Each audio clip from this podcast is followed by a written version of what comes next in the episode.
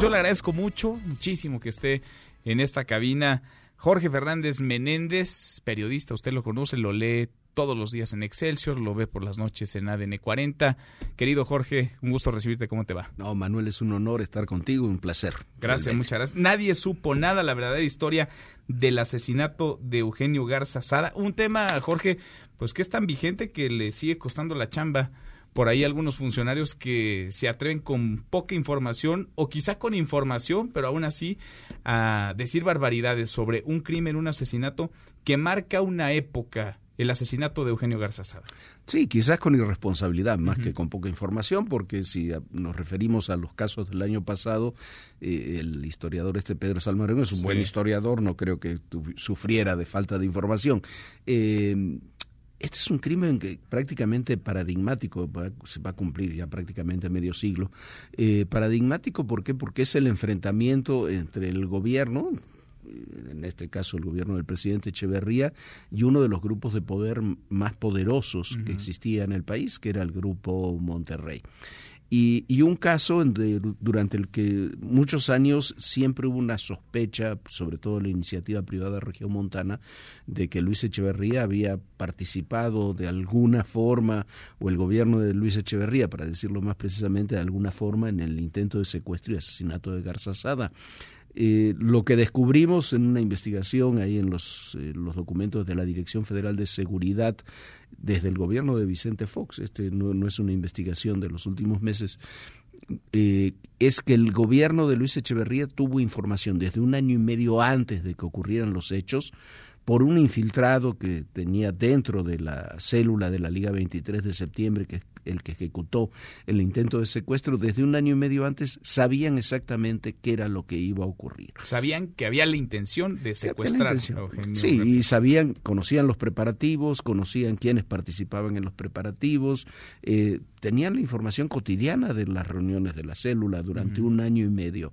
Y, y sin embargo dejaron correr las cosas por alguna razón, eso no lo podemos saber, eh, dejaron correr las cosas hasta que se intenta el, secuestro en una forma catastrófica, además, este, operativamente, y terminan matando a, don Eugenio Garzazada, a su chofer y a un custodio que lo acompañaba. Uno de los empresarios, y no es que el más importante de su época, un, un referente además, Jorge, que sigue siéndolo para todo ese sector empresarial que es influyente, políticamente, económicamente, mediáticamente en Monterrey, Nuevo León y en el país? En el país, mira, eh, Eugenio Garzazada crea el TEC, crea eh, otra serie de instituciones, tiene toda una lógica y una ética de negocios que es muy regiomontana, muy del norte del país pero tiene además otras características. Eh, ahora las cosas han pasado mucho tiempo, las cosas son diferentes, pero esa iniciativa privada regiomontana era prácticamente la única en el país en aquellos años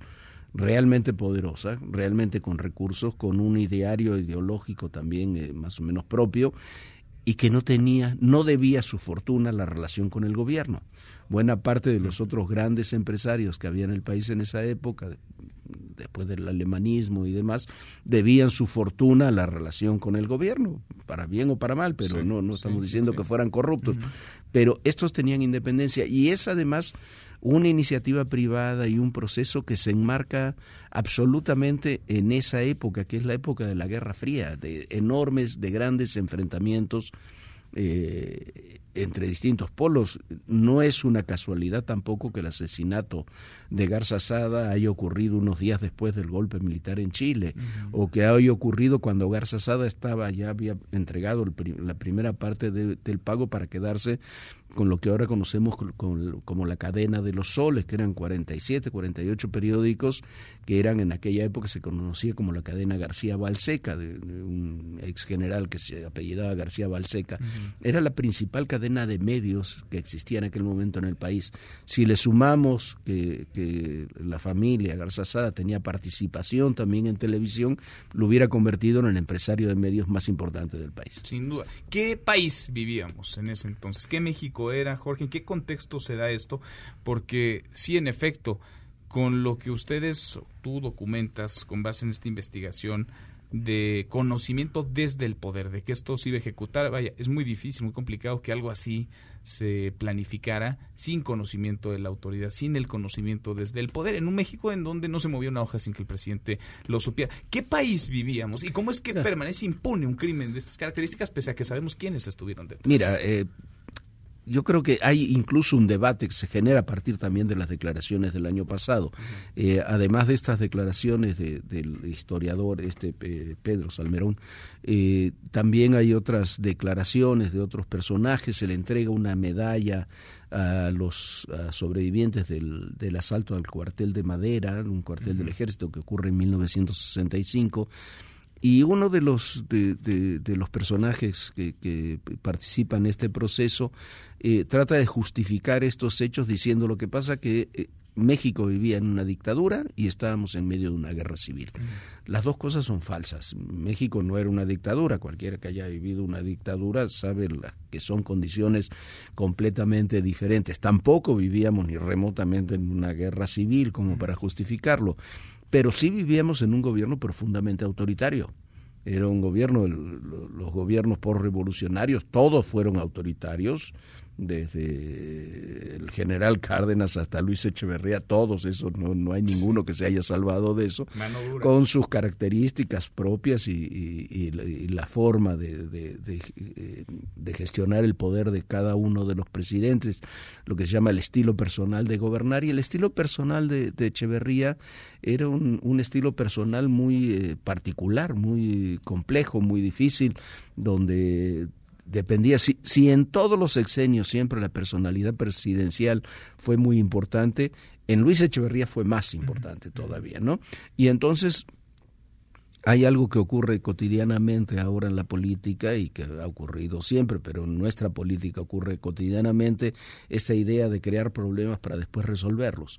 Y, y es parte de lo que ocurrió en aquellos años, que por supuesto que no se podía avanzar, eh, quizás en, alguna, en algún capítulo, eh, en un secuestro de estas características, cuando la célula además estaba infiltrada, eh, sin un conocimiento del gobierno. Ahí están los documentos, son una cantidad muy importante de documentos donde se va detallando todo lo que pasó y, por alguna razón se dejó hacer la razón que no la sabemos, eh, es imposible. El presidente Echeverría, yo le he pedido entrevistas sobre este tema, no, no habla. No, habla ni de este ni de ningún otro tema. Y, lo más probable es eh, que se dejó hacer un secuestro para luego solucionarlo. Mm. Para luego rescatar a la persona y establecer alguna base de negociación con la eh, iniciativa privada Región Montana que estaba en, eh, en una crisis eh, muy grande en la relación. La otra posibilidad es estar, estriba, gira en torno al tema también de la, de la compra de, del periódico, de la cadena de periódicos, que es una, compra muy grande y que tenía toda la oposición del gobierno pero ese era el país en que vivíamos, un país donde se mueven muy pocas cosas sin que un presidente lo sepa. Sin duda, todavía. Sin que sea una dictadura, porque además había un régimen de libertades, de relativas libertades para la ciudadanía, para muchas actividades. Había una política de asilo notable en aquellos mismos días del propio régimen de Echeverría. Si lo comparamos con lo que ocurría en Sudamérica en esos mismos tiempos, estábamos... Sudamérica o Centroamérica, que era una cosa brutal. En otra película radicalmente opuesta. Tú ves un móvil, Jorge, en esto, en el secuestro que culmina, vaya, en el asesinato de Eugenio Garzazada. Tú ves un móvil político, un móvil meramente económico, ¿Qué habría movido? ¿Qué habría estado detrás? ¿Y quién ganó y quién perdió después de esto? Mira, eh, primero es eh, el móvil, incluso en uno de los documentos se, dice, es un móvil eh, en origen económico. Querían comprar una estación de radio con los recursos que pensaban cobrar de rescate para hacer una emisora clandestina de radio. Y había un móvil político, lo veían como la figura por antonomasia del, del, empresario, era un móvil anticapitalista ¿no? Lo que movía todo esto. Y además, insisto, en un contexto de Guerra Fría, hay que decirlo claramente, don Eugenio era un ferviente anticomunista, y la Liga 23 por supuesto que era, era comunista, este, pero... Eh, ese móvil me parece, me parece indudable. ¿Y quién ganó y quién perdió? Me parece que perdimos todos, en el mejor sentido de la palabra. Perdió la iniciativa privada, un hombre paradigmático que a pesar de su edad todavía tenía innumerables proyectos por desarrollar, que estaba gozada de muy buena salud y demás.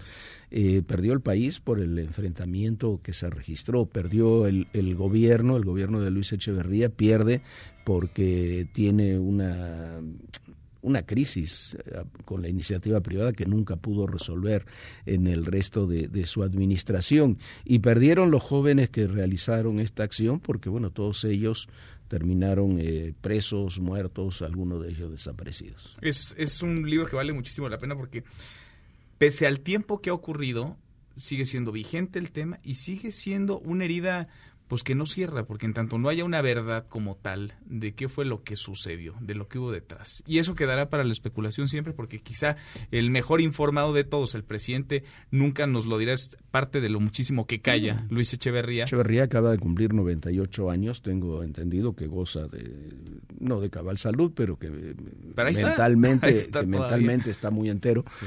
este, y nunca, nunca ha hablado del tema, ni va a hablar ni de esto, ni del 68, no, yo creo que su lógica es esa. Pero más allá de eso, muchos de estos temas están en debate el día de hoy.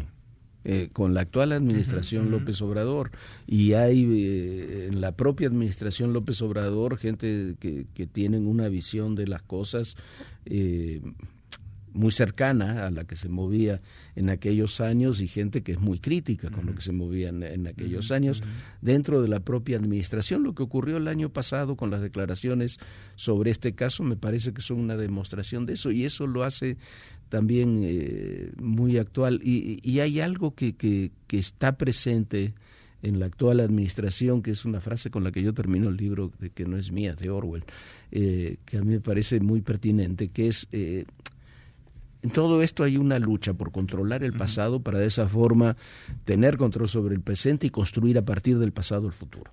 ¿no? Claro. Y, y, un poco de esta lucha por el pasado, esta eh, ambición revisionista de tantos temas. De reescribir la historia. De ¿no? reescribir la historia uh -huh. me parece que nos termina haciendo daños a, daño a todos. Sin duda, porque hay heridas que no han cerrado, hay heridas que genuinamente creo, se intentan cerrar, hay comisiones de la verdad en ruta, en marcha, pero también ahí hay sesgos, ¿no? ¿En qué temas sí, sí en qué casos sí, en qué casos no? Y, y mira, esto es similar al, al, tema, hay muchos temas que nunca se resuelven, el 68 está ahí sí. y a pesar de que tenemos mucha información, nunca se ha terminado de resolver. Este es otro de ellos, el caso Ayotzinapa es otro, me parece que tendremos que trabajar, tenemos que trabajar con los datos, no con las especulaciones. Si tiene un aporte de este libro, es que ahí están los datos y los documentos de, de la Federal de Seguridad uh -huh. que explica lo que querían hacer y lo que querían decir.